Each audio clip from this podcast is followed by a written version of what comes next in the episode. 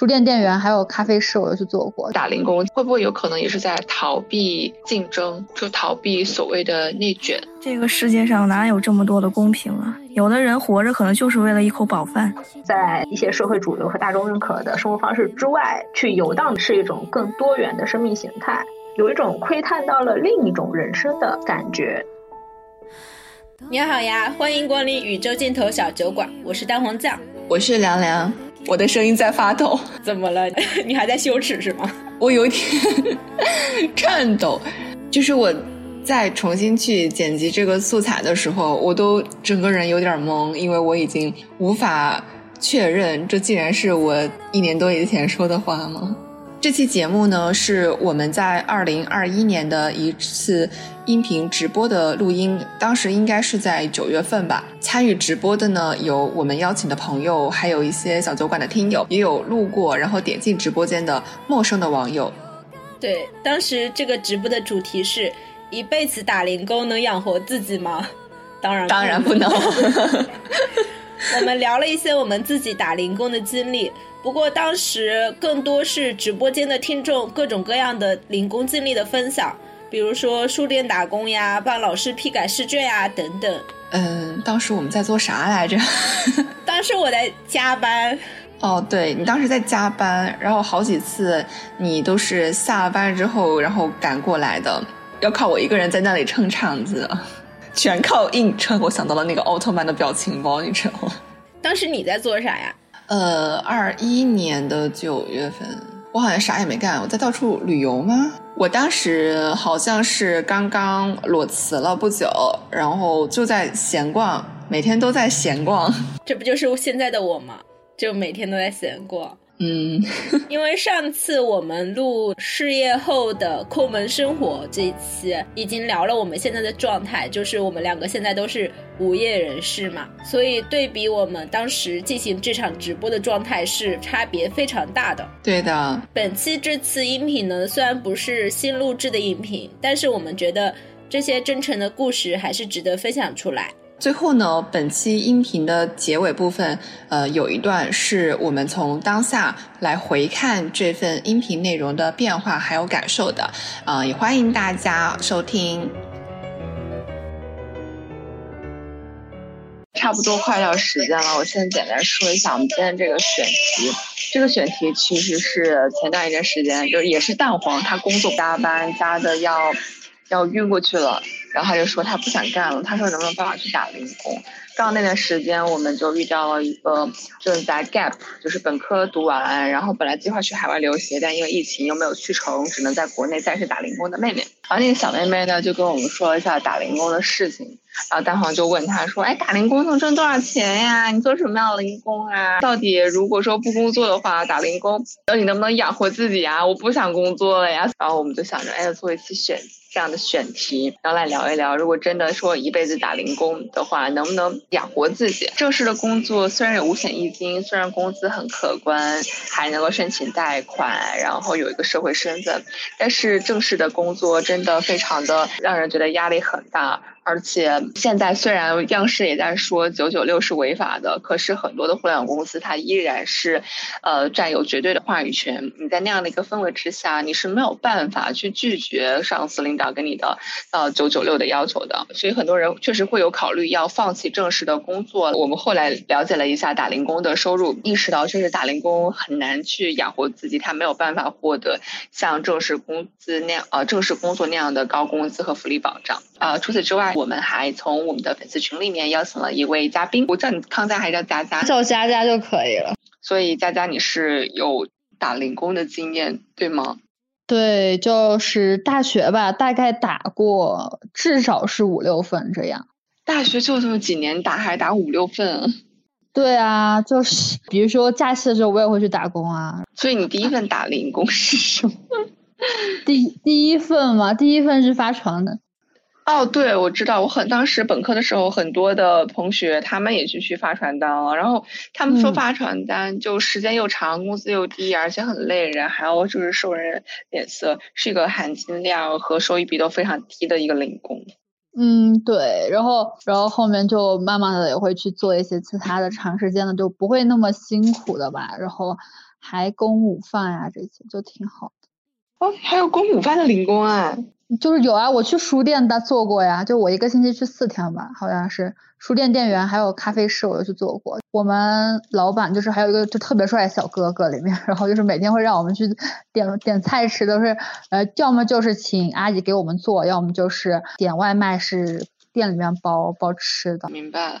哎，那我们先来说一下书店店员吧，因为书店店员其实是很多的人，包括豆瓣上还有知乎上，他们都想去做，他们都梦想的打零工的一种工，因为他们对书店有很多浪漫的幻想。其实我是在书店干了半年，就是在我毕业前，就是毕业前那半年，因为其实是，然后我们是不准离开学校的，然后因为我，然后论文虽然写完，但不准离开学校。因为你要怕有什么事儿，老师可以通知到你嘛。然后我就找了这个工作，然后还可以就是面对一些考试啊之类的。然后我们没事儿的时候可以坐那儿看看书，看看呃试卷这这些。对，所所以呢，你是给自己找一个免费自习室吗？其实什么？呃，我是说，所以你去书店打工是给自己找了一个免费自习室？没有没有，就是除了这个之外，就是你你可以看书啊，然后举办读书会，然后还有一些什么收银的工作，还有一些包书皮的各种工作你都得会，然后还有什么打扫卫生那些也是都是我在做。举办读书会这个需要一些策划能力，但是包书皮、打扫卫生这个算也算工作吗？呃，对，这这些也要，反正你要做就都都得做，就这个意思。哦，你在这个书店做了多久？半年，就就毕业最后的前半年都在这家书店做。那也算是免费蹭了书，就是相当于蹭了一个免费的呃租书证，然后蹭了一个免费的自习室。他包吃的吗？就是比如说你早上去上到下午的话，他就包中午饭；如果说你是中午，就是你下午两点到晚上十点的话，他就包晚饭，就是这个意思。哦，就是他包你时间段内的一个正餐。对，然后就是还时不时有什么咖啡啊、糕点，就是店里面哪吃不完的，我都可以拿回去当早早饭吃。那最后 那那工资高吗？我记得好像是八块还是九块钱一个小时，好像是那会儿。八到九元一个小时，所以如果说你一天，假如说你一天工作八个小时，那一天也才六七十块钱。嗯，对，一周就两三百块吧，然后就差不多这样。一周两三百，那是几几年的事情了？我是一七年毕业的。好久远，应该一六有没有很久远？一六一一一一一七一一六年到一七年的事儿，因为因为一七年我六月份毕业。那个书店的人多吗？顾客多吗？就有没有什么奇奇怪怪的？有两种让我印象最深刻的，一种就是家里面是那种高中生，然后很有钱，就是爸妈给他，反正就是给他那种卡上都不限额的吧。有有这种，一来就是好好多书好多书一起买的那种，就只是高中生。有这种奇怪了，也不奇怪。对，这个是一种，还有一种就是，呃，有一些妹子，就她不买，她要拉着问你，呃，这个书，呃，有什么什么什么呀？然后那个书我值不值得买呀？你给我推荐，然后在那拉着你走走老半天，可以给你走一圈那真的，就就这样，就到处要问你。然后最后啥也没买，对吗？对，没买就就到处拉着你，然后这里挑刺那里挑，其实其他都还好，其他都是呃，就是遇到过这种老奶奶老爷爷坐在那就是很认真看书的也有，就是都遇到过，就是各种各样的。那你觉得书店的这个打零工的这个氛围啊，还有工作内容，跟你之前预期的一样吗？我觉得差不多，我觉得没什么，就是挺好，就至少我能够蹭 蹭到书，就是我我从读书的习惯好像都是从那个时候养养成的，就好多。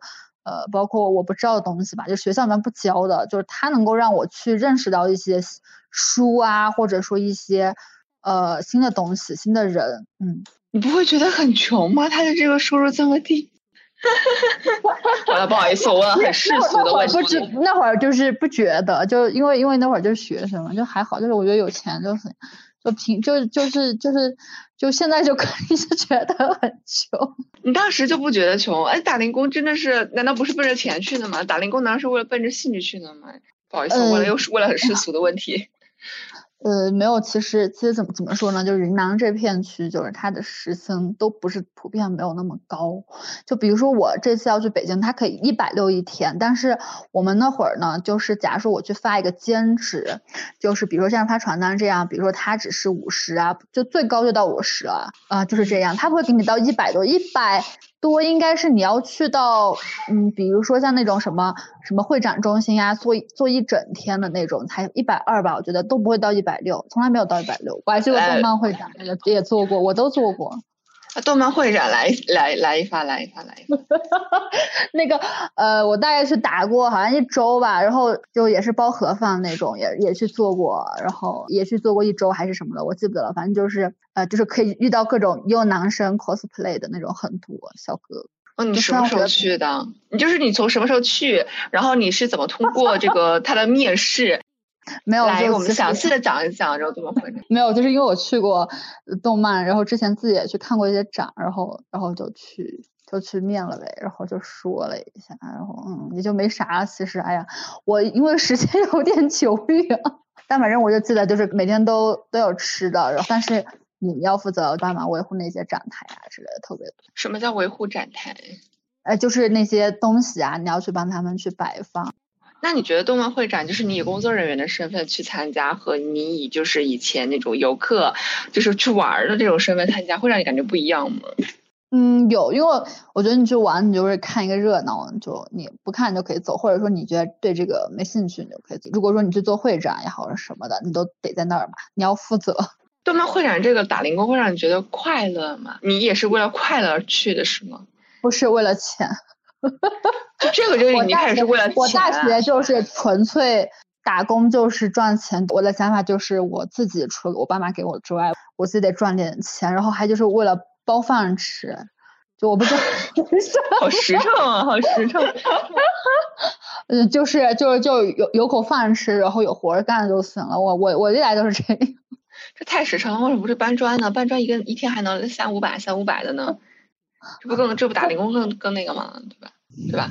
哦，对，你还要说过你做过那个咖啡师，所以咖啡师是你你目前说的所有零工里面，我觉得听起来最中产的一个。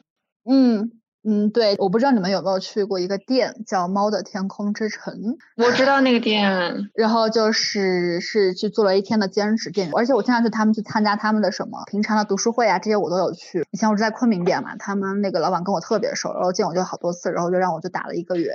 做什么松饼啊，然后做奶茶、丝袜奶茶那些我都会。哇，厉害啊！松饼就直接在店里烤是吗？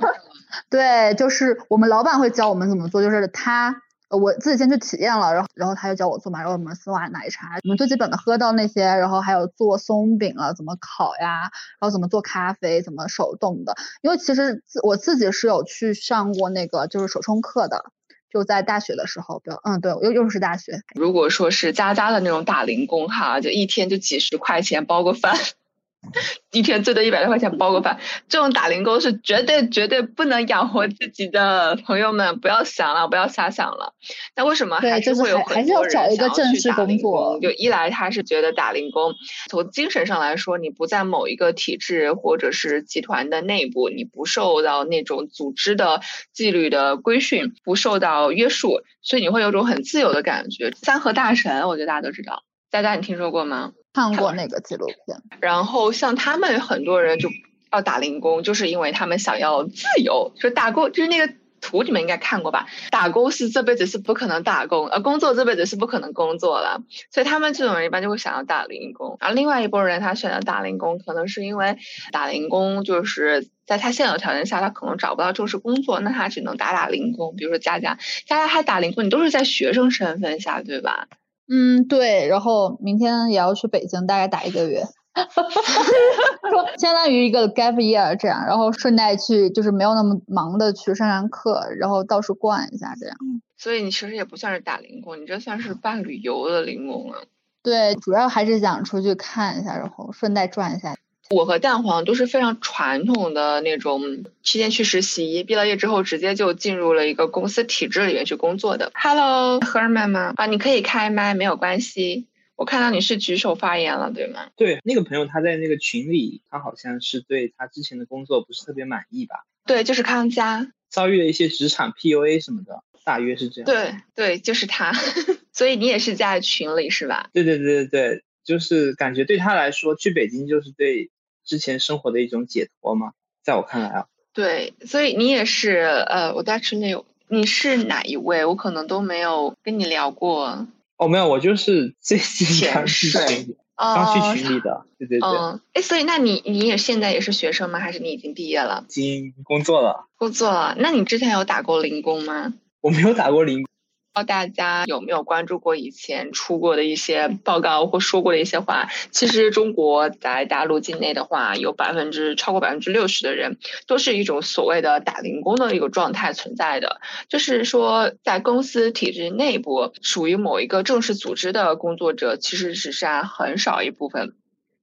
呃，中国绝大部分的劳动者呢，是一种呃，在形式呃法律形式上或劳动保障上是属于一种打零工的状态，包括我们通常所说的阿姨啦，还有很多清洁工啦，甚至是说那个像快递员这种，如果说他们这个法律手脚做得好，他们也是属于打零工的状态，他们并不属于某一种的编制。但是这个和我们今天所聊的其实是两个完全不同的概念，那种就是在法律和隶属形式上，它属于零工的。状态呢？因为他工资其实和很多正式员工的工资不相上下，而且他们在呃组织形式上面其实也是有非常强的约束力。那这种呢，它不算是零工吧？赫尔曼，你觉得呢？你觉得像是比如说阿姨啊，然后像搬砖工、工地上的，还有就是外卖小哥、快递员，就你你你的主观印象里也不会觉得他们是属于打零工的，对吧？因为据我所知的话，这些外卖还有家政阿姨，他们都是有挂靠相应的劳务公司的吧？还是会有五险一金的？劳务合同，外卖员我知道很多是没有的。劳务合同是没有五险一金。很奇怪的是，劳务合同税有很高，这就很奇怪。哦，这样吗？因为你刚刚好像之前说你你定义的打零工是没有五险一金的，是吗？Hello Hello，能听到我的声音吗？刚没在听，因为今天晚上还在加班。其实其实我现在还在加班。但是就是刚刚稍微事情处理完了，然后可以先过来。对，因为我才进来，不知道你们聊到哪儿了。聊到了打零工的定义。对于零工的理解，应该还是大家都比较统一的吧。首先，它是非正式工作。就我自己觉得，它是非正式工作的意思嗯，就是你并不会跟公司签订什么长达三年的劳动协议，然后公司也不会给你交五险一金。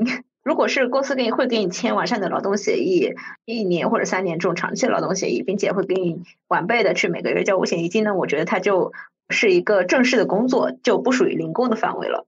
就我理解啊，零工通常是像我刚才说的，不会签这种正式协议。第二是它通常通常是一个短期的工作，比如说这个工作你通常只进行一周、一个月、一个季度，甚至是只进行一到两天。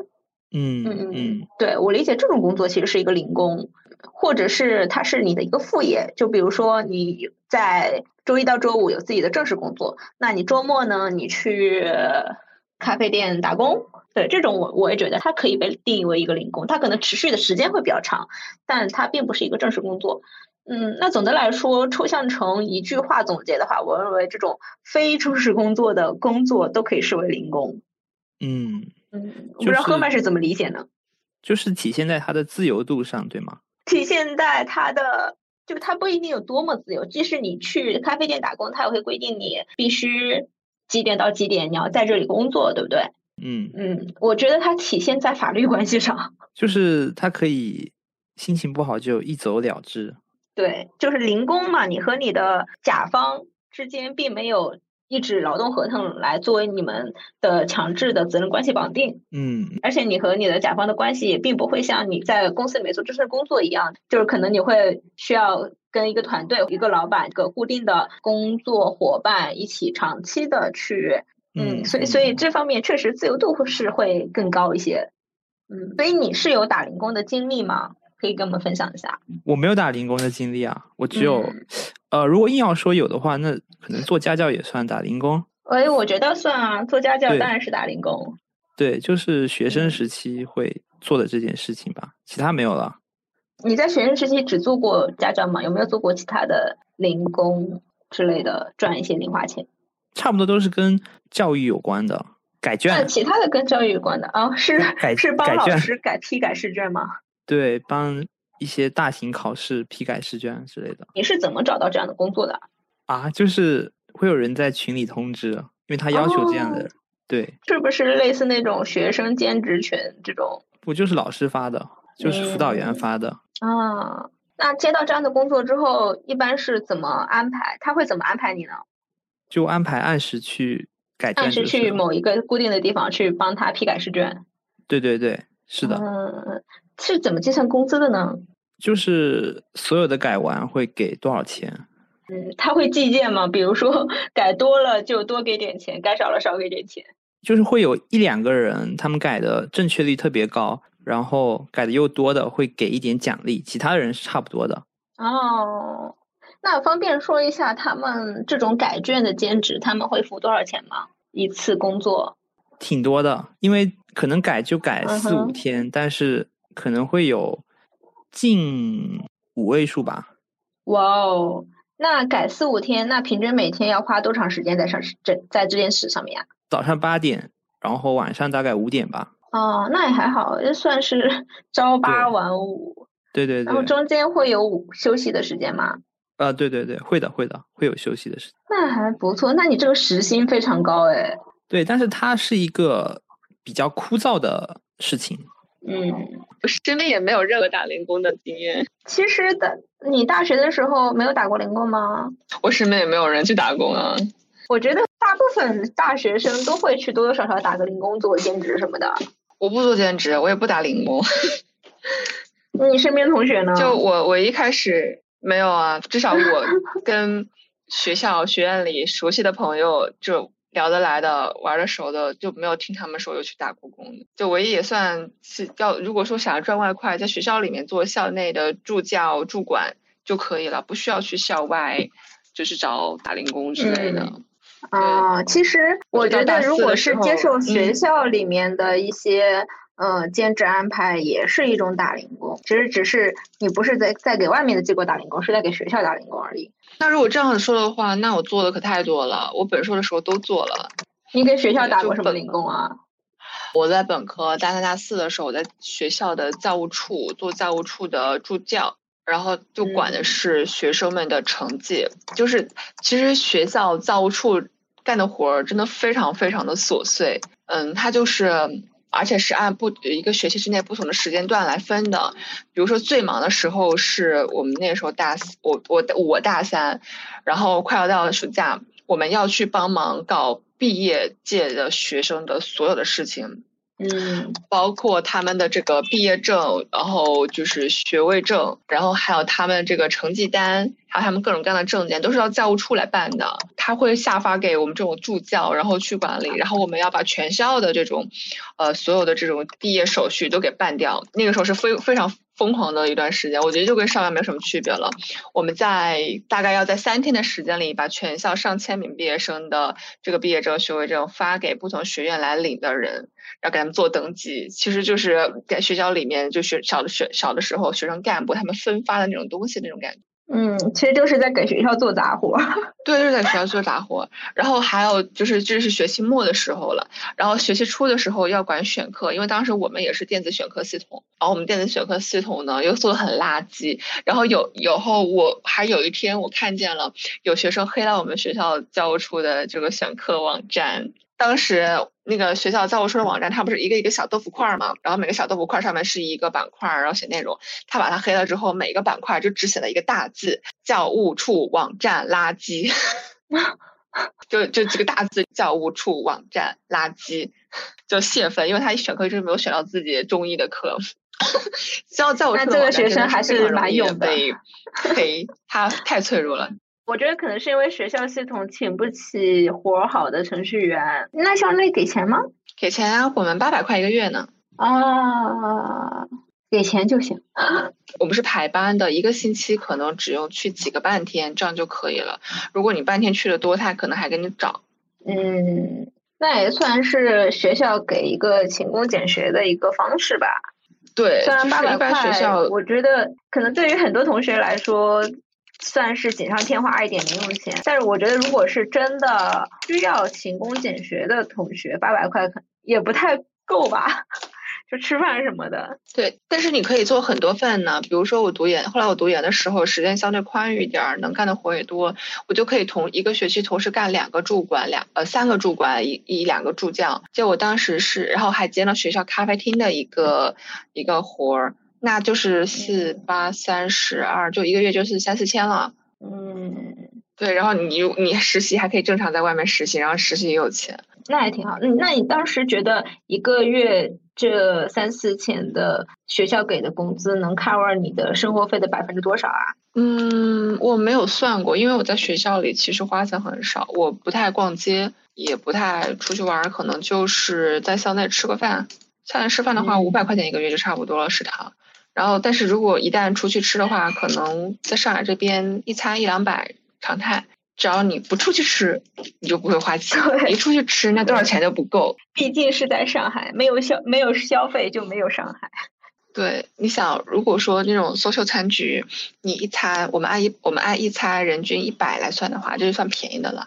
你一个星期，哪怕你每个星期只吃一餐，那么你一个星期呃一个月大概也要四百的这种 social 开销。在这还是很便宜的，一般都会吃到一两百左右。就是按两，如果说按两百来算的话，就是一个星期大概要八百。可是，一般很多时候一般都不止，可能一个星期要吃好几次。那这个我觉得外面外外面就餐可能就是一千五往上走了。嗯，但是如果是去大厂打工就很爽呀。如果是去实习的话，比如说自己，我当时一个月实习工资就有五千多，就就跟我正式员工的试用期差不多了。对，现在互联网公司的。实习工资其实还是蛮可观的。就据我所知，如果是普通岗位的话，现在一天实习是能够达到两百块的工资的。就但是我那时候实习一天最多只有一百块工资，已经很不错了。嗯，实习比较早，我实习的时候一天已经一百五了，然后还会有餐补和房补，因为字节的实习生也是有那个房补的，就是一个月一千五。而且他也没有审核，就你把这个材料上传，他就直接给你通过，然后每个月就直接发。但我觉得用实习跟零工还是非常不一样的。实习它更像是你去一个正式的公司来为你将来正式工作去做准备的，但零工它真就是不在任何的劳动保障范围之内。对，所以我说我没有办法去讲今天这一期的主题。为什么没有办法去讲呢？就是我没有打零工，你你讲，嗯嗯嗯嗯，就是我我们也不要去，也不是要去上升去讲零工的什么社会意义，就是我觉得 还不至于讲聊这些，就讲一下就是自己的观察、自己的体验或者自己身边朋友的一些经验。因为我对于打零工是持一个负面态度的，就我认为打零工这个负面态度来源于哪儿呢？就来源于我之前看过的一个。就是看过很多本就是深度调查的书，NHK 他们出的系列，就包括女性贫困、老后破产，然后穷忙族等等等等，然后还有低低欲望社会，就看这一系列的书，他们其实里面对于打零工的，呃，这个 tag 都是贴到了那种就社会中下层底层的一个身上。这些书的观点对我影响还挺大的，因为他们会觉得，就是早他们几十年前。就很多也是很多年轻人，就为了所谓的自由或者是轻松而选择了不进入正式公司，选择打零工。那么他们一就会错过一个进入正式公司的一个机会。窗口，他们之后就只能一直打零工，然后一直打零工。一个是他们收入会很低，他们没有养老保险金，也没有这种基本的医疗保障，然后很多时候也会脱离了某种社会主流和社会关系网。然后另一种呢，另一个说法是因为一直打零工，所以说，呃，他们生活方式变得非常的。散漫，而这种散漫不仅不利于身体健康，同时也不利于他们就是那种精神状态吧。然后我对此其实也是认同这种观点的。我也会觉得，呃，打零工一个是工资会太低，也根本呃可能因为日本那边的话，他打零工的收入和正式员工的收入是天差地别的。我不知道国内是不是会不太一样。但他那边，我在想的是，一个是你收入太低，你根本不可能养活自己，所以根本不要想。然后第二个就是打零工，其实有的人是为了更好、更悠闲的生活，但另一方面，其实会不会有可能也是在逃避竞争，就逃避所谓的内卷？其实竞争内卷，这就是是竞争。是一个正常社会有的现象。但如果说为了逃避而不参与其中，而选择一直打零工，去一个正式工作公司里面工作，那么这样子其实某种程度上是对自己的一种放纵。至少我会觉得，我不愿意这样子，我还是说会想要去面对问题，面对困难，想去解决它。嗯。我觉得凉凉有一种非常积极向上的 正能量的态度。对我还是会希望自己，包括我身边的朋友，我都会力求说是去找一个正式的工作，因为你在那样一个工作就有一点压力的情况之下，你才能够说是去自我调试、自我调整。日拱一卒，一天进步一点也是好的嘛。就算一天不进步的话，就是你保持原样也可以的啦。但是如果之后真的是打零工了，就是做那种，就是什么人来都能干。Hello，就是这位同朋友要上面，那这样子的话，可能就是对自己的一种自我放纵，而我不认可自我放纵的这种生活方式。Hello，你是要反驳我吗？呃，之前那个就是有一个哈佛的那个人类学教授，他说那个内卷就是一种没有退出机制的竞争，对吗？啊，是牛津大学的向斌，哦，是牛津的是吗？对，牛津的向彪老师说。向他是北大毕业的吧？我记得。对，他是对，他是北大毕业。向彪的背景是他在北大学习社会学还是人类学，然后后来他去了，他后来他去了牛津。就是像什么三和大神这种，就完全已经退出了这种竞争，退出了所谓内卷的这种竞争。但是三和大神。从他的呃工作状态来说，我并不觉得他是在打零工，在嗯，他甚至根本就没有打工。对，他是打了一两天的工，然后就在一两天的时间里把钱给花光，然后再继续周而复始。哎，那其实后面我们可以来聊一聊这三和大神。对他们，这三和大神，我看过那篇报道，就是我跟写那篇报道的老师聊过，对我我感觉他们。就我对他没有任何态度，就是我不支持也不反对。我觉得他是一个很，就是比较超出我认知范围之外的事情，他超出我的认知。但是我觉得他还蛮有意思的。你会认为，就是三和大神之所以成为三和大神，是因为他们自我放逐或者是不努力吗？我一开始就是，如果我没有看那篇深度报道，我光是听一个简单的新闻短讯，我会觉得这些人是自我放逐。就是我会觉得啊，他们就自暴自弃啦，不努力呀，巴拉巴拉巴拉，就是我可能会持一个负面态度。但是我后来看了那个深度报道，就是对他们有个非常详细的一个描写，就对他们的生前身后，他们整个的环境，然后包括他们的包括他们自己的本人的采访和包括整个的他们所处的这个城市的产业进行了描写之后，我会觉得他们的选择是一种非常常态的选择，就是一种很自然的选择，就他。跟我虽然同在一个土地上面，但是其实跟我是完跟我们可能包括下面很多听众是完全不一样的世界。他们的世界有他们的生活逻辑，他们这种生活逻辑是因为他们有那样的一个产业的体系，有那样的一个社会环境，他们做那样的选择再正常不过。我觉得如果是换到我，我在那样环境里面，我可能也会这样子，因为他们的工作节奏就是这样子的。可是如果说，像我所在的世界里面，那如果说大部分人都是很正常上个班，就可能你可以选一个忙一点的，工资高一点的，可以选一个不忙一点的，清闲一点的。那我会觉得就是上有一个班去上是比较积极的选择，是一个很正常的选择。如果不上班的话，可能想法对我，我我会觉得说那就是自我放逐。我觉得他他们三个大神那个逻辑完全不一样，完全不一样。大妖怪，Hello。Hello，所以你要反驳我吗？还是你想聊一聊？从法律和经济学角度来说，如果你是做那种比较偏体力一点的，就是竞争比较激烈一点的，或者说完全竞争的一些东西的话，然后你又打零工，就是等于在放纵用人单位在这个剥削自己。打零工是放任工作单位剥削自己吗？啊，是啊。但我觉得这个事情它归因不能归因在劳动者身上，就是因为他不努力，他选择自我放逐，或者是他选择了让让甲方或者是就是他的雇佣方剥削自己。我觉得这并不是他的主动选择，这肯定没得选啊。要想选，我也想上清华呀，那我有没有有什么办法呢？对吧？对啊，为什么不上清华？是因为不喜欢不会说是因为他的选择啊？啊，对啊，我为什么这个不住一千万的豪宅？是因为不喜欢吗？啊，这当然不是因为选择啊，这这肯定不是因为选择。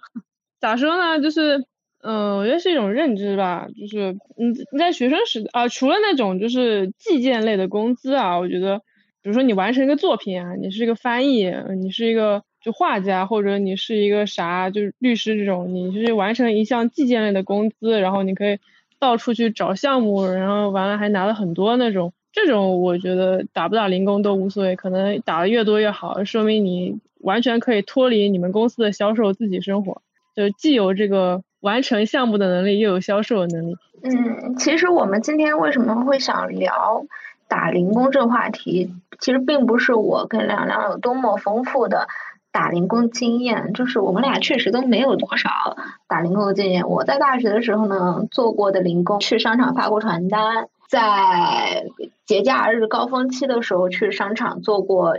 那种帮他们去售卖电器的这种零工，但除此之外就真的没做过太多零工。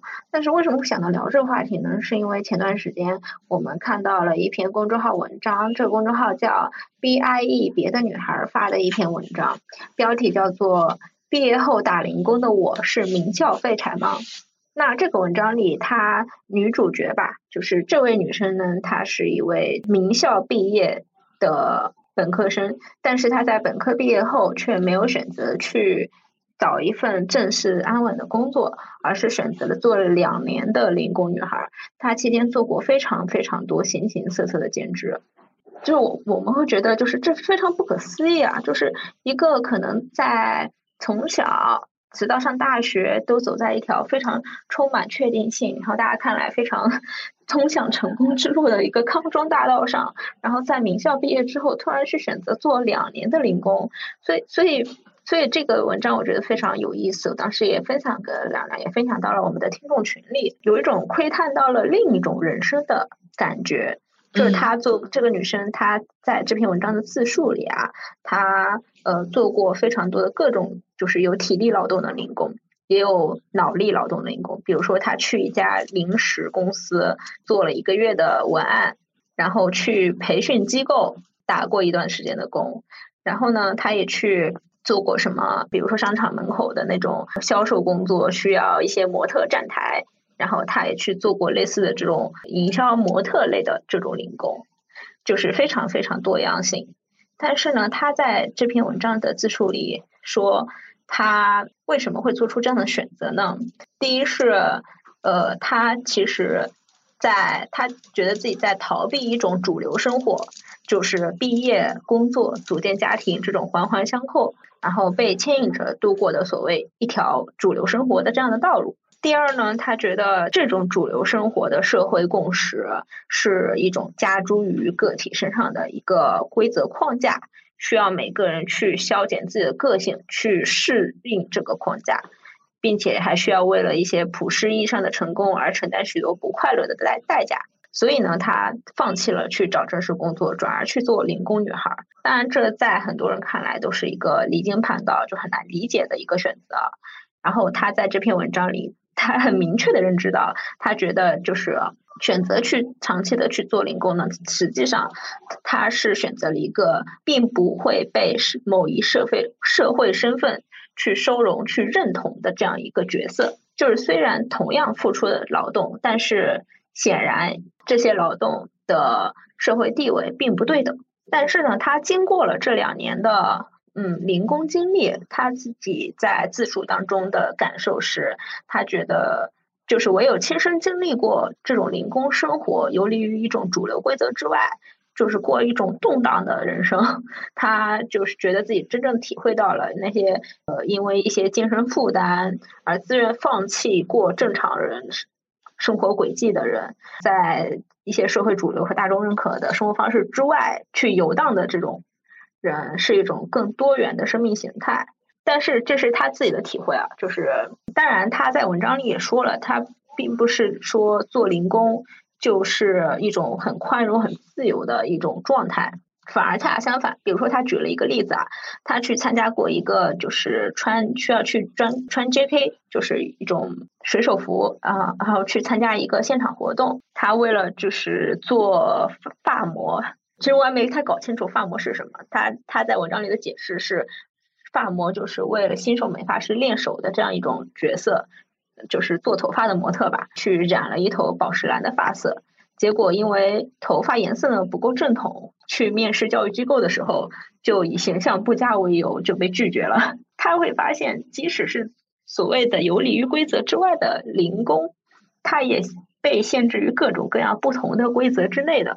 嗯嗯，我觉得就是是非常非常有收获的一个阅读体验吧。但是他最终经过两年的零工生活之后呢，他也是选择去回到学校继续读书了。我觉得这真是常人难以想象的一个经历，就是一位名校毕业的本科生出来做了两年的零工，他是什么样的心态，在什么样的情景下去做出了这样的选择？我在读这篇文章的时候去尝试去理解和共情他，但是我觉得，嗯，很难，挺难做到的。就是我会发问，就是第一是。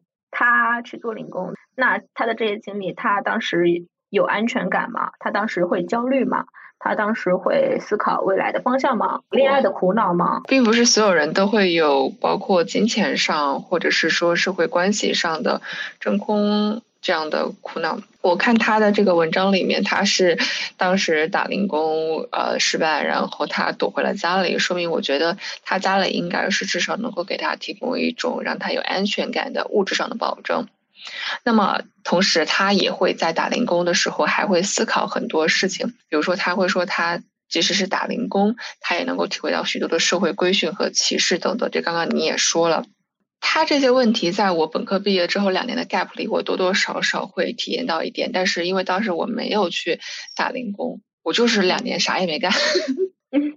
然后后来我回到学校去读研了，我体会到的这种呃社会规训和歧视没有他多。因为我没有去进入一个工作的场景，我就是很闲着散着，我在家做烘焙，然后我出去旅游，然后我去图书馆自习，就是图书馆自习真的很容易被搭讪，就是里面什么样的男人都有，对，而且会有，就是我遇到了起码有五个，然后有的人就是你拒绝一次他就懂了，然后有的人就是你拒绝他，他要追着你出来，你说不要不要，他还说再认识一下吧，认识一下吧，真的很吓人，还有的人会一直追着你，就是他会跟踪你。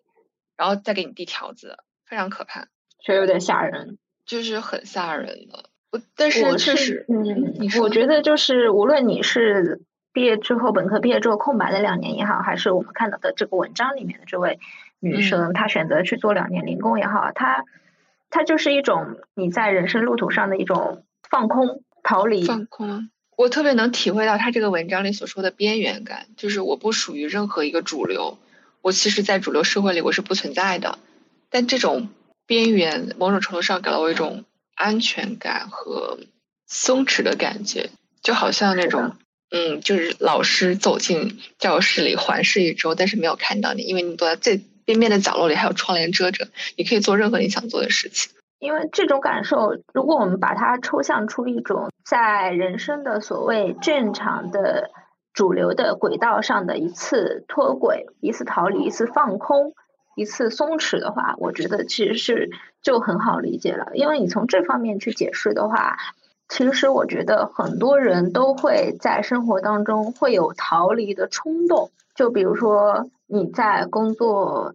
中你在公司里面肯定不止一次的，可能每天都会想，都会想说啊，我什么时候辞职，我什么时候裸辞就好了，我不想再工作了。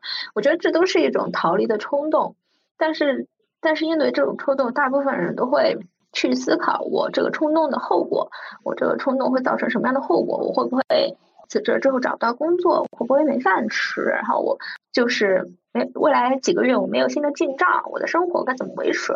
就大部分人都会考虑到后果之后，就是可能并不会去实践这样一种逃离的冲动。但是这个女生呢，我是觉得她是去实践了自己逃离的冲动，并且对她产生了这样逃离的想法，并且她去实践了。我觉得这从这种角度上去理解，她是一个蛮勇敢的人。我觉得你选这个话题是因为你很想就是逃离所谓的主流，你体验过那种边缘感吗？其实边缘感也是某种程度上也是有压力的。你站在边缘上的压力是自己给自己压力，还是主流继续来 push 你，想把你拉回轨道的压力？是。那我先回到那个边缘性话题的问题，就是如果是你是属于一个边缘性的群体，其实某种程度上，我会感觉到有一种。羞耻感，比如说，就是以这个你刚刚所说那篇文章为例，那个作者他在写这个文章的时候，其实他应该也或多或少能感觉到了，就是他的那种羞耻感是游游走于他整篇文章之中的。因为他其实从那，因为他包括他自己，呃，他自己还有其他身边的人，其实都不认同这是一种应该的生活方式，这是一个道德层面的问题。那我在 gap 的时候也会有这样的感觉，就我始终知道我是在做一个所谓不正确的事情，就我的状态是不对的，我不应该这样子，这也是一个道德层面的问题。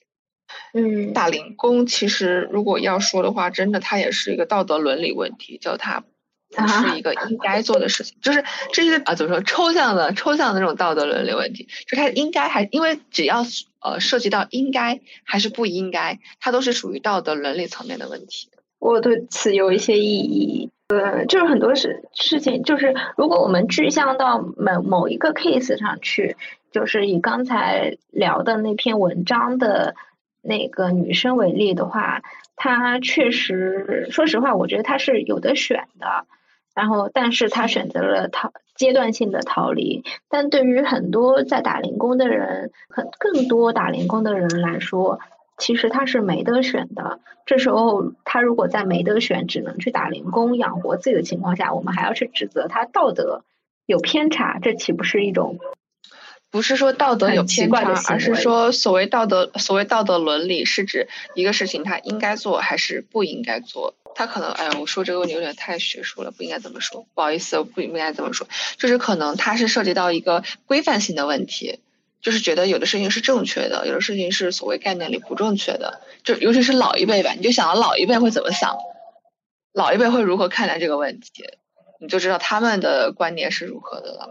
就或者说，我们换一个词，我们用一个呃社会学一点词，可以称之为越轨。就是一个人的行为规范，一个人去做什么，有很多条轨道，有些轨道是社会主流的轨道，然后但有些轨道是偏离了社会主流的轨道。那偏离的是偏离了主流规范、主流规则的轨道呢，它就是一个越轨的行为。但是主流的轨道上，它确实存在非常大的。呃，竞争压力和精神压力，就像我刚刚说的，呃，就我们回到为什么会有人明明有的选，还会选择去逃离这个话题上来说，你在就是我们从刚刚那个女生，就是我们聊的那篇文章的女主角的 case 上，也可以看到，她确实在文章中提到了，她是有对自己是在做什么是有明确的认知的，她明确的认知到自己是在逃离主流的道路，逃离主流的责任。但是他为什么会做这件事情？就是很多人会在生活的过程中有逃离的冲动，但这个逃离的冲动是是怎么来的？我就想到之前看过一本书叫《新异化的诞生》嘛，也是一本社会学的书。然后，嗯，这个作者他提到了一个观念吧，尤其是现代性的的现代社会的生活，一种现代性的生活，它是一种不进则退的阶梯，它永远处于一种竞争状态。那处于这样一种状态的人，你肯定是在，就是你在生活当中，你会受到各种各样规范、各种各样逼着你、push 你前进的这种这种力量，它是一种无形的力量在推着你往前走。因为在这种情况下，就是脚脚踏原地，你不往前走，其实就是一种倒退。那在这种非常强力的社会规范来。给你的 push 之下，我觉得现代人在这种生活情景之下会产生逃离的想法，实际上是非常正常的一种想法吧。对，现在社会确实是压力很大，所以说让人逃离，我觉得很正常啊。不逃离的大概只有两种人，一个是已经赢了的人，另外一种就是觉得自己很有胜算把握的人。所以我觉得，如果从一种在这个轨道上想脱轨、想逃离，并且他付诸了实践。从这个角度上去考虑的话，我觉得我还是能够去理解这篇文章的这位女生她为什么会做出这个选择。而且她分享的很多零工，在我看来都 就闻所未闻，就是所谓的还有一种叫做。发模的职业，就也是第一次听说，就还挺长见识。Hello，山有木西。Hello，能听到我说话吗？就我想聊聊我自己的一些奇怪的零工经历。嗯，我是做了一份一份职业，但是在这份职业里，我身兼数职，我都是打了很多奇奇怪怪的零工。嗯，我曾经 在一个事业单位里待过，但是我做的事情跟我的本职工作。呃，毫不相关。呃，有一些，比如说是看大门的，呃，还有是游乐场卖票，呃，还有就是端茶倒水儿，还有就是扫厕所，给领导扫厕所，这些只要跟本职工作无关的一些事情我都干过，还有接给领导接呃接孩子放上下学等等一些各种打杂的活我都干过，以至于我对我的整个的职业的生涯。因为他也算是我的第一个这工作吧，就是有一句话说，你一个人后面的这个恋爱的观念都取决于他的初恋。那我这个整个职业的这个生涯或者是价值观的话，可能也取决于初次到职场的这么一个体验。所以后面其实他们也把我辞退了，我也是我也是属于那种被动。脱离脱轨的这么一个选择，就觉得到现在还是影响着我，因为我觉得我没有在那个工作岗位上得到认可。我认为我的能力不只限于这些。我曾经也跟别人聊过，说我的一个局面，对方问了我一个问题，说这是你自己选择的工作吗？我说算是吧。那你为什么选择一个这样的工作？你是一个呃自认为。确实也是应该比这个工作要更有能力、更上等上一点水平的。你为什么要选择？你自己选择了，那不能怨任何人。可能我觉得，嗯，所有的像两位主播说的这些脱离脱轨的或者逃避的选择，看似是没有选择，其实他在个人的成长经历过程中，已经潜移默化的养成了这个性这个。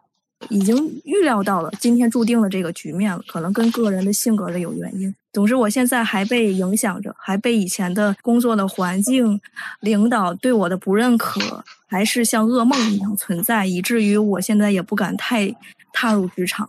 天呐，隔空抱抱你，我特别能理解你，山有木兮。就是我觉得别人对我的排斥和打压，它只是一部分的影响，最根本上影响的我自己的一种对自己的认可。我觉得这是很可怕的。现在在努力的想找寻自我价值，但是一方面又觉得，就算找寻又有什么用呢？就是我觉得山木西刚你说的是，我不觉得它是你的错啊，因为第一是你刚刚提到你进了一家呃有事业单位属性的。单位，你对这份工作的预期肯定不是进去工作之后会去给领导扫厕所，去接领导的小孩放学，做这种杂活，是不是？这些东西它都不是你在进入这个工作之前能预料到的，而且很多工作。你的直接关系人就是你的老板，也就是你的上级，他会安排你的工作，对你的工作做出评价，来评判你的绩效，评判你的工作水平。那在这样的模式下，假如说他不能带给你一些很有效的成长，只能安排你去做杂活，这并不是你的问题，而是领导安排，就是你的老板他在。工给你的工作安排上是有很大的问题的，而且他给你的工作安排并不能帮助你真正的去在职场上有一个很好的成长、很好的发展。最后，他还要就是 diss 你的能力问题。首先，他都没有安排能让你发挥能力的工作。他怎么就看出来你能力不行了呢？是这样的，他们当初在招人的时候是以文员、办公室文员的岗位职责去招人的。其实他们就是差一个保洁阿姨，他们这个整个事业单位是没有没有保洁的。等回来能招保洁的时候，就把我辞退了。大离谱，这也太离谱了！以招文员的名义，实际上是在招保洁。我觉得这更不能说是你自己的问题了。你之前的这位老板他 PUA 你，但是你不能在这这种事情上还要自我 PUA，觉得自己真的能力有问题，而是这个工作、这个单位、这个老板他并没有能提供给你展示能力、能让你成长的一个机会和空间，所以你离开这份工作是才是正确的选择。是我现在已经离开了，离真的离开是好事，有助于你身心健康的恢复。这个环境也太恶劣了吧？是因为我在进。我从小给我的一个生活的环境，就是说我一旦踏入了社会，我是或者我进入了一个新的环境，它就是这么恶劣，它就是一个弱肉强食，嗯，就是一个人吃人的一个环境。我就是带有这么的一个做最坏打算的一个心态去进入到一个环境里的，所以就墨菲定律吧，我把一件事情想的太坏，它真的是按照我想的那个方向去发展的，然后我现在以至于都不知道。如果我遇到一个新的环境，我该怎么跟人接触？怎么才能变得更好？然后职场的这个环境，我我本身在我心里的预定就是恶劣的。但是，就是如果真的遇到非常非常恶劣、非常非常让你不适的环境，并不是说你一定要去适应它。就比如说你上一份工作这个 case 吧，难道说你真的扫厕所扫的足够好，他就会认可你吗？并不是这样的呀，而是这个环境真的不行，所以这种情况就应该尽快止损。所以，对你会找到更好的工作，叫任科说的，你会找到更好的工作。承您吉言吧。会有的，会有的。而且这种，我我刚刚又想了一下，他真的在招你的时候是存在一种欺诈行为的，就是他名义上是招文员，实际上进去之后却是做保洁或和保姆的活，这这难道不是一种招聘欺诈吗？这个世界上哪有这么多的公平啊？对于平民老百姓来讲，没有那么多的资源，也没有那么多的可选择的余地。有的人活着可能就是为了一口饱饭。可能我那个时候，嗯，开蒙的还是太晚，没有很迷茫，嗯，不知道自己真正的选择是什么，或者有的时候想蝼蚁们的一些很小的梦想，或者很小的一种执念执着，那。又有什么用呢？真的会发光发亮吗？因为我刚刚刚在看《扫黑风暴》，无意中点开直播间，看到一个这个标题，我又想到了最近也是为自己的这个职场的不是太愉快的这经历所牵绊着，就进来想看一看聊一聊，所以心情啊或者情绪啊都很低落，不好意思也给你们。没事没事。我我能我能理解你在处在一种非常不被认可，然后自我认同感、自我评价都非常非常低的这种状态。其实不仅是我凉凉，我觉得可能很多只要工作过的人，多多少少都会体会过。我只能总结我在那两年的时间里头，只会只是学会了如何。周旋如何应对？如何把当领导拿我当撒气筒，在所有人人面前让我下不来台，对我大大吼大叫的时候，我只能说，我只能学会了这个生活和工作是分开的。我在工作的那一刻，我就戴上了面具，扮演好那个工作的岗位，但那个不是我，工作不是我整个人生的全部，生活才是。所以我不得不让自己逃避了，让自己属于。不会把全部心思放在工作上，那只是一个我谋生的手段。我觉得是恰恰是因为我没有找到理想的、热爱的、可以从事一生的一个能让我热情发挥耗尽的这么一项事业里，我只是为五斗米折腰而已。越是底层的人民吧，可能他的选择越窄，选择的更不多，那么你只能为了发挥阿 Q 精神、精神胜利法，是吧？就是逃避呀，消磨自己的不满的情绪，让自己假装开心一点。但是如果一旦给我机会，或者说我能找到一种机会，能在能证明我的实力或者能力的情况下，我可能会更开心，会把它当做我生命的一部分。穷则独善其身，达则兼济天下。可能独善，我们现在只能让自己能独善其身，就已经很不容易了。就是善木心，你刚刚说的，我觉得也是很多人正在面临的一种境遇。我就我自己工作了几年，也是观察嘛，大部分人选择一个工作，还是很实际的去看他有多少薪水，就是能拿到多少月薪，并不会优先考虑这个工作是不是我喜欢的，随之能奋斗一生的事业。我真心觉得，就是无论是一个月拿几千块也好，还是一个月。嗯，有一个很很幸运，有一个高薪的工作，一个月可以拿到上万的工资也好，其实大家在选择的逻辑上其实是一致的，就是看这个工作给的钱是多是少。只不过有的人可能能选到一万块的工作，有可能有的人只能选到五千块的工作，这个差别。那选择一万块的工作的人，他工他的工作就是他热爱的、愿意奋为之奋斗终身的事业嘛？我觉得。大部分人也并不是这样的。之前也跟另外其他的朋友讨论过工作这个事情，我觉得可能啊，最最幸运的人是能够在喜欢的领域做擅长的事情，并且这个事情能让能足以呃支撑他的生活。我觉得最幸运的人应该是这种了。当然，首先也是需要有一个过程去找到哪个领域才是你喜欢的领域。这个可能也是需要花点时间、花点精力就是看看以什么样的方式、什么样的渠道能让你找到自己喜欢的这个领域，再去看看你喜欢的领域有什么事儿是你能做的。总归行业这么多，然后事情这么多，然后工作应该多多少少。我们有一个听友群嘛，昨天就是有一个小伙伴，他前段时间也是裸辞了，然后裸辞之后呢，他打算有一个一两个月的 gap 期。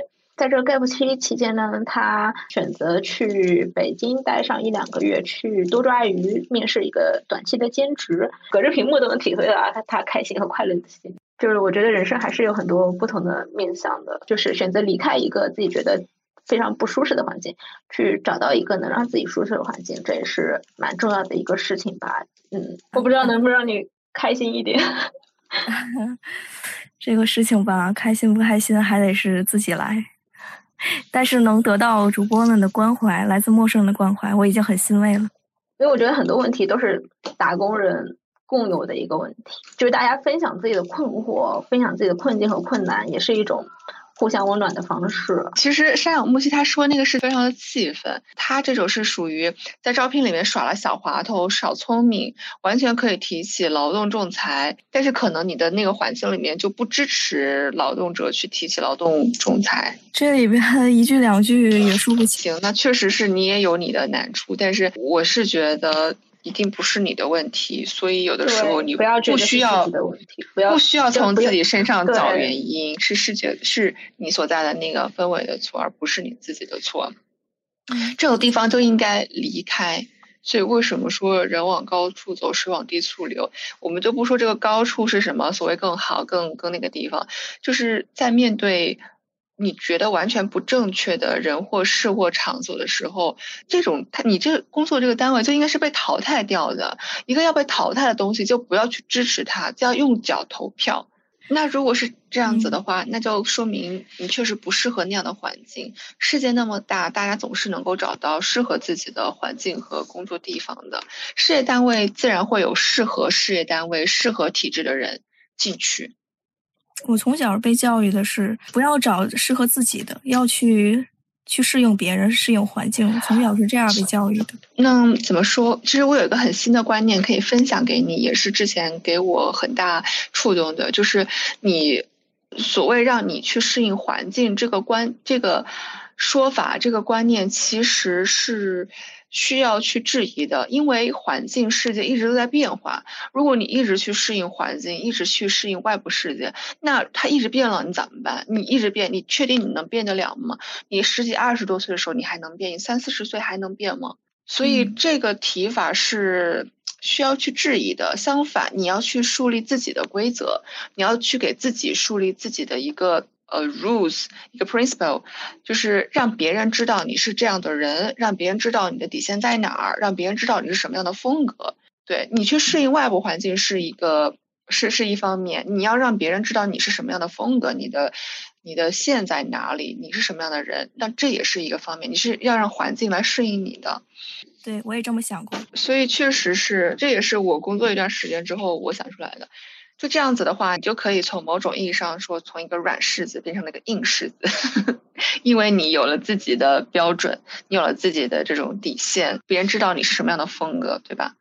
嗯。但如果说你真的一直很软，一直退让的话，其实不是说弱肉强食，而是人性之恶会让人们习惯性的去欺负软柿子。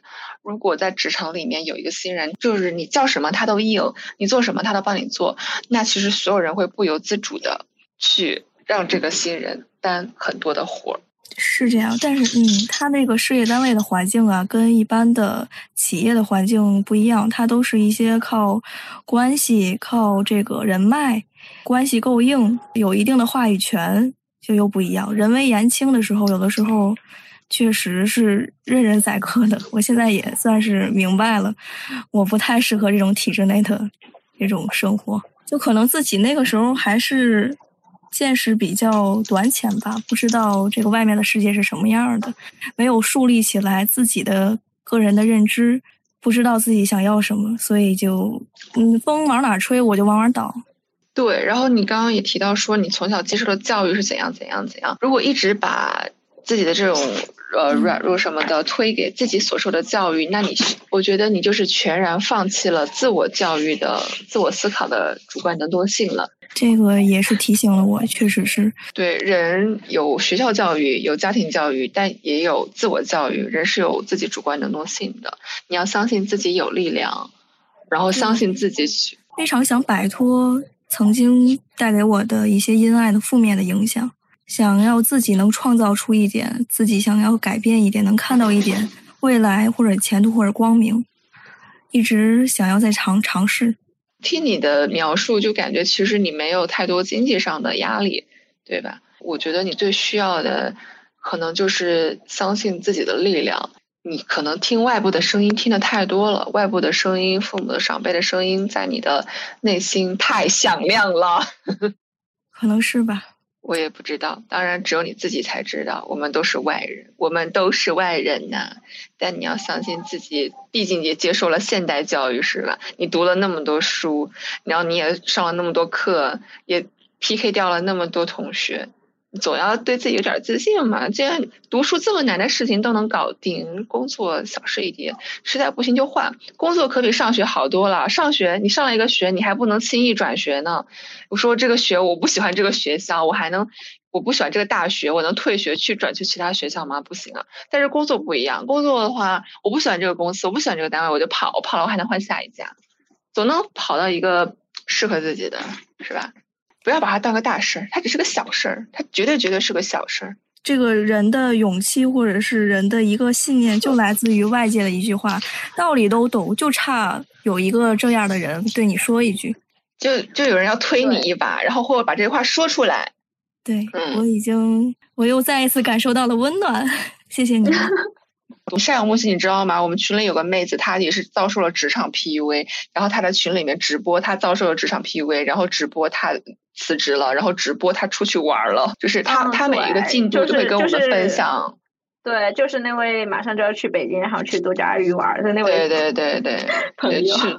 对，然后群里确实大家也会鼓励。可爱的一位朋友，是的。好呀。我觉得这也是一种就是所谓的互联网同温层吧，就是像木西，我觉得你可以就找到一些你觉得能跟你有共鸣或者有同温层的这样的社群。当然，最更好的一种方式呢，是希望你线在线下有可以倾诉、可以支持、鼓励的朋友。嗯，我觉得就是真的有能跟你有共鸣、有交流，然后能理解你的朋友，有这样的情绪支持，确实是非常非常重要的。对，为什么会有奇怪的笑声？没有，是我家的猫进来了。哦，好，直播就到此结束啦。感谢所有呃上来分享的嘉宾，包括山羊木西，包括 Herman，然后包括前面最开始的佳佳。嗯，好，大家再见，拜拜，大家晚安，祝大家晚安。聊聊我们回看一年半之前说这些话的感受，然后现在。有什么变化？我觉得挺奇妙的，因为这份音频时隔一年多，现在我们开始重新剪辑。我回听完这期节目，我觉得我说的这些话，我都能认出来是我说的，但是你说的那些话，我已经认不出来是你说过的了。哪些部分？是你认不出来是我说的，就比如说你有一段说你觉得打零工的生活方式非常的散漫，这种散漫不利于身体健康，也不利于精神状态。打零工虽然提供了一种悠闲的生活，但是另一方面，其实会不会有可能是在逃避竞争，也逃避内卷？这种思考我现在依然有。嗯，那你现在看到自己一年半之前的这些发言有什么感受吗？你前面还跟我说你特别羞耻来着，羞耻在哪儿呢？呃，羞耻在于我现在看当时自己的发言有一点，嗯，指点江山，然后会有一点站在道德高地的感觉。但其实我当时的一些观点，有一部分直到现在依然是如此的。比如说打零工对于身心健康的影响，我其实呃虽然说无业人员，但我我其实不会说自己是无业人员，我会说自己是 freelancer 嘛。那其实我我做 freelancer 这么久，我现在发现最难熬的，或者是说最艰难的部分，并不是说你的收入会变低，啊，而是说你会变得没有规律，以及你要承受大量的孤独，这当然是另外一个话题。我们有机会的话可以聊一聊。也就是说，当你离开了一个没有纪律要求，然后也没有第三方要求的一个环境的时候，你要非常的自律，然后有非常强的执行力，才能让自己的生活和身体状态保持在一个比较健康的一个状态里面。不然，我身边听到的绝大部分的做 freelancer 失败的案例，都是因为，呃，第一，他们没有办法按时的完成任务。他们没有办法去执行自己的目标，比如说他列了一二三四五六七八个目标，他要去完成，没有完成；他这个月的任务他也没有完成，或者是说。他们没有办法忍受孤独，因为做 freelancer 或者是说打零工的话，你常常是要一个人去完成工作的。很多人，我到现在都没有看见有比较好的能够独自去面对孤独工作的这样的一种情况，非常非常的少。绝大部分人是呃难以接受的，然后精神状态会出现问题。如果说你还没有家人支持，也没有朋友陪伴的话，所以你仍然认为打零工是一种非常散漫的行为。如果说你没有对自己的要求，那它确实就是会散漫，而散漫其实和悠闲它是有区别的。你可以悠闲，但是散漫它确实不是一个好的状态。我觉得你说的散漫是指一种缺乏对自我时间管理的能力的一种状态。对。我会发现有一些想要做 freelancer 的朋友，嗯，他最后失败，就是他呃根本无法控制自己，他就是每天吃饭，他这个事儿他就不能保证，然后他可能在体重上会失控，然后有可能会在一些身体指标上会失控，因为他连一些基础的生活，呃，就是衣食住行上这些，他都没有办法做到一个比较健康的一个状态。我我觉得这是一种比较，确实是一个比较难的点。但事实上，如果说有很强的自律的人，他一般都会得到很好的工作，而且也做得很好。他也很少会出来呃打零工做 freelancer。我觉得回看去年这份文件吧，我们这些参与进来的听众们，大家其实真并没有人真正的进入到一个依靠零工去生存。的这样一个状态，就是大部分是要么是在学生时代做一些零工赚一赚零花钱嘛，就是大部分都是这样的一种状态，并不是所谓的我们的这个主题就是可依靠打零工来生存。我觉得这个差别是比较大的。第二是，我觉得如果真的进入到一个依靠打零工而生存的状态呢，那其实就是一种 freelancer 了。我觉得这种生活分为两种、两类人或者两类状态吧。第一是像你这种可以有一个固定的方向、固定的领域，比如说在内容或者是策划领域有一些可以深入的方向去工作的 freelancer。但是另一种零工呢，就是真正的零工，他可能并不是拥有某一个专业方向，他可能今天去咖啡店打工，明天去零售店打工，后天去工厂打工，这是一种更加漂泊、更加不固定的一种状态。嗯，我觉得这是两种状态差别是非常大的，并且不能不太能一概而论，所以我觉得我们也受不了这么。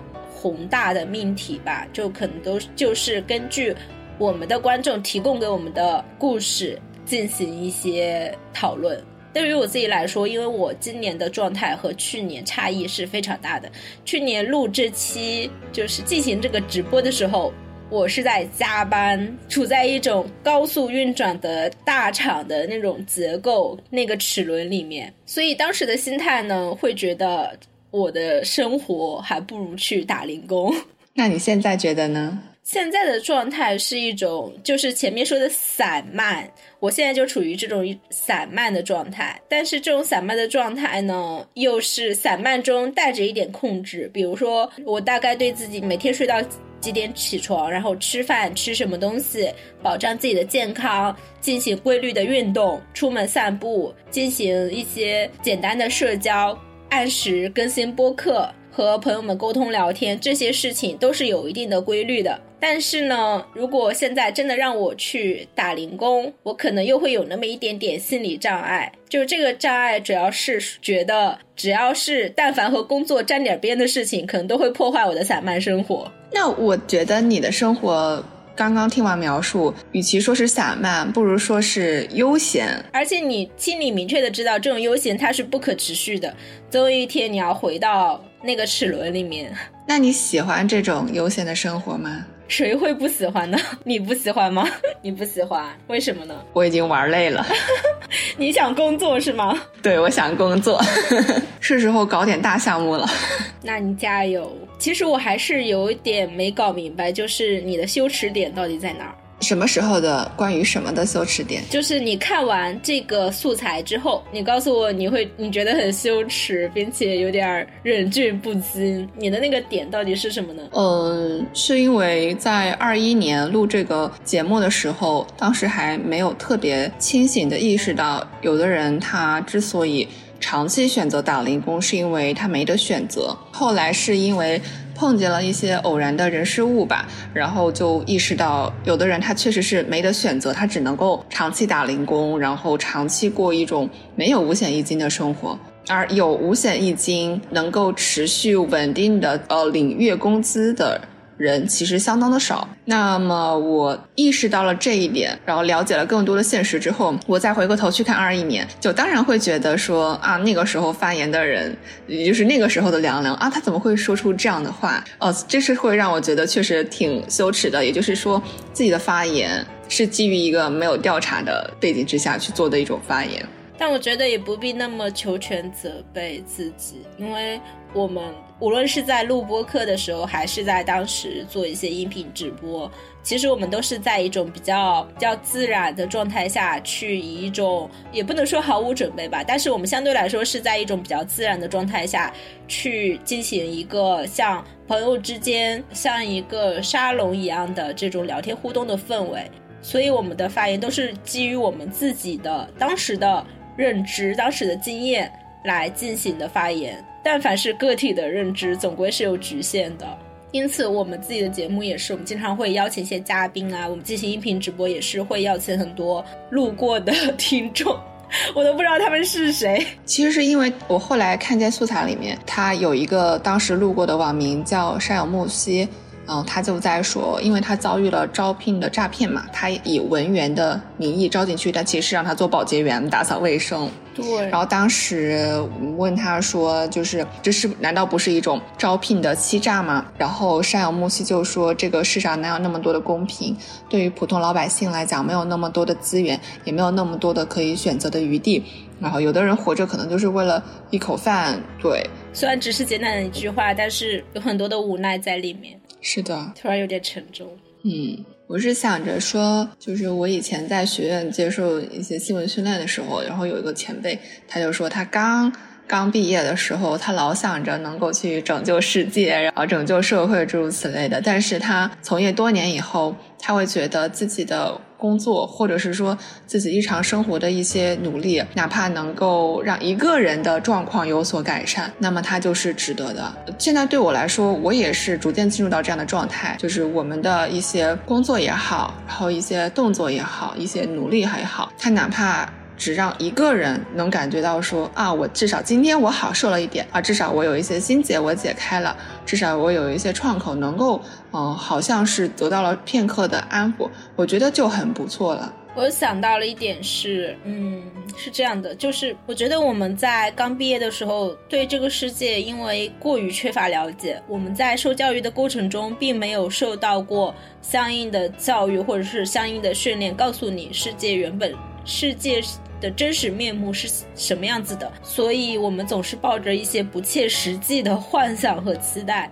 但是经过社会的捶打之后，我觉得人会有一些蜕变吧。对我来说，一个个体经验的分享就是，像我在大厂、互联网大厂里面工作的时候，有一种很强烈的虚无感。这种虚无感的来源是因为你每天面对的。并不是真实的具体的人，而是一堆的数字。当这个数字庞大到百万、千万，甚至是上亿计的时候，你和真实的具体的人的感受其实是越来越远、越来越模糊的。这一堆数字真的就变成了一堆数字而已，它对你来说就是一个 KPI、一个 OKR。一个汇报的 PPT 里面的一小行，仅此而已。所以，如果你长期在这样的工作环境里面，长期面对这些数字的话，确实会丧失一些对真实具体的人感受。所以，长此以往，就是可能会产生一些虚无的感觉。但是，可能可能啊，可能你做的产品，可能你参与的项目，确实影响了上千万的人，但是你触摸不到。我觉得这是一个 问题或者是困扰吧。但是，当你可能做一件非常具体的小事情，就算我不去打零工吧，就算我是在路上碰到一个陌生人，他向我问路，我给他指了路，或者说是哎他掉了东西，我帮他捡起来，可能这一瞬间，我对我帮助了别人的认知和感受和这种正向的反馈，都是更加具体和美好的。话说回来，我突然觉得蛋黄其实你是一个情感很充沛的人，我会觉得可能你会特别适合做护士。以及这一类跟人贴着人进行工作交流的一些工作，而且你想，如果是护士的话，你照顾别人，然后你给人家帮助，人家对你从来都是感谢。虽然也会有小概率的一些不愉快的事情，但大部分时间，人们对于医护人员还是以感谢为主，就是护士、医生，对吧？入错行了呀！现在改行也来得及啊！好的，行，那这一期就到此为止吧。嗯，谢谢大家的收听，谢谢大家的收听哦。后续我们可能还会有一些过去音频直播的录音素材会陆续的放出来，欢迎大家持续关注。好的，拜拜，拜拜。感谢收听本次小酒馆的播客，评论或者转发分享都是对我们的鼓励。你也可以在爱发电平台为我们发电，请主播和嘉宾们喝杯咖啡，支持我们的播客创作。如果想联系我呢，可以关注宇宙尽头小酒馆同名微博、公众号、小红书。当然了，你也可以给我们发邮件，邮件地址是小酒馆全拼四二 at foxmail 点 com。你可以在任何地方和我们交流你的听后感。我们下期再见，下期再见。